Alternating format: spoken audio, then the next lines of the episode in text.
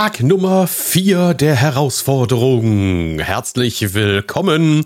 Es ist also Tag Nummer 4. Ich muss ja die Hand zeigen. Mal gucken, wie weit wir kommen mit den zwei Händen und den Füßen. Bis 10 komme ich auf der einen Seite, 20 dann das andere. Wir schauen mal.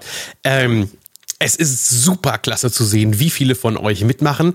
Ähm, schade, dass einige nicht posten, was sie gepostet haben. Das sehe ich dann immer über meine Timeline, weil ich die meisten von euch ja auch irgendwo mit gefällt mir markiert habe. Ich weiß noch nicht so richtig, woran es liegt. Hast du vielleicht noch Hemmungen, dass die anderen auch sehen, was du da treibst und was du da machst? Hey, äh, trau dich, pack die tollen Ergebnisse, die du da hast, rein. Bisher habe ich nur gute Ergebnisse gesehen. Bisher habe ich nur gute Sachen gesehen. Also äh, gib dir einen Ruck und wenn du an der Challenge und an der Herausforderung teilnimmst, teilnimmst und du hast einen Beitrag geschrieben, dann poste ihn bitte hier in die Gruppe hinein. Wenn du damit Probleme hast und sagst, irgendwie technisch funktioniert das nicht, melde dich gerne bei mir. Wir wollen deine Ergebnisse sehen. Wir wollen mit dir zusammen dann auch deine Erfolge feiern. Kommen wir heute zum äh, vierten Tag, zu dem, was heute dran ist. Und da geht es darum, dass wir äh, ein bisschen durch die Hintertür dem Kunden etwas über die Qualität unserer Produkte erzählen wollen. Wir können natürlich hingehen und sagen, boah, wie geil, wie hochwertig ist das alles und wie toll. Und ähm, aber es ist so platt, es ist manchmal auch so ein bisschen langweilig, wenn man das erzählt. Vor allen Dingen auch, wenn es um besondere Oberflächen geht, wie, wie Holz oder ähm, wenn du so eine, eine, eine tolle geschliffene Wand hast oder du hast eine Keramikoberfläche oder du hast einen auch Glas oder Spiegel. Und wir wollen etwas über dieses Produkt erzählen. Wir wollen vielleicht auch etwas über diese tolle gebaute Leistung von uns erzählen. Zum Beispiel, wir arbeiten mit einem Schreiner zusammen und haben individuelle Holzmöbel gemacht. Aber wir wollen das Ganze verpacken. Und das ist genau die Idee. Das ist die Idee des äh, heutigen Beitrages. Du nimmst eine Sache, die du gebaut hast, eine Sache, die du handwerklich hergestellt hast für deinen Kunden. Am liebsten natürlich wieder ein konkretes Beispiel anhand eines Fotos, aber da gehen auch ganz gut äh, exemplarische Bilder, zum Beispiel von einem Hersteller.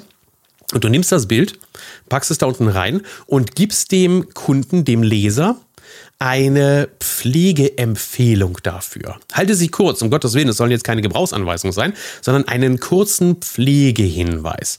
Und den verpackst du da rein, dass du beginnst mit der Erklärung der Hochwertigkeit dieser Oberfläche und dass diese hochwertige Oberfläche dann besonders langlebig ist und dann besonders äh, schön aussieht und besonders gut hält, wenn man sie richtig pflegt. Also ich, Beispiel, äh, wie soll man die Holzoberfläche pflegen? Oder man geht auch hin und sagt, da ist gar keine großartige Pflege für notwendig. Im Prinzip reicht Wasser und ein Lappen und du kannst alles sauber machen. Also auch ein Pflegehinweis, der genau das Gegenteil ähm, aussagt, nämlich eigentlich brauchst du da gar keine Pflege machen. Auch das könnte eine schlaue Idee sein. Oder zum Beispiel äh, etwas, was die wenigsten wissen, zum Beispiel einen Spiegel dass man einen Spiegel auf gar keinen Fall mit Glasreiniger sauber machen sollte, sondern das Ganze am besten mit äh, verdünntem Bioalkohol, also Bioalkohol plus Wasser nehmen sollte, um einen Spiegel sauber zu machen, damit er ganz besonders lange hält, weil die Tenside in den Reinigungsmitteln sonst irgendwann die Spiegelrückseite angreifen können. Das sind so Dinge, äh, die, die weiß kaum einer. Oder Chromoberflächen, wie man sie besonders schön sauber kriegt. Oder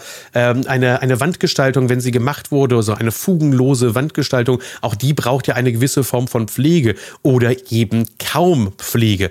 Also nimm das mal als Thema auf, einen Pflegehinweis, eine, ähm, einen Hinweis darauf, wie man etwas ganz besonders schön und lange halten kann. Das ist im Dachbereich, es ist im Wintergartenbereich, es ist im Elektrobereich natürlich auch. Das heißt also, äh, muss ich eine, eine Leuchte pflegen, muss ich sie dann irgendwie aufrechterhalten, äh, muss ich meine HiFi-Anlage, wenn sie verbaut wird, dann eben auch von Staub bereinigen und so. Also auch da finde findest du bestimmt irgendwelche Pflegehinweise, irgendwelche Pflegetipps.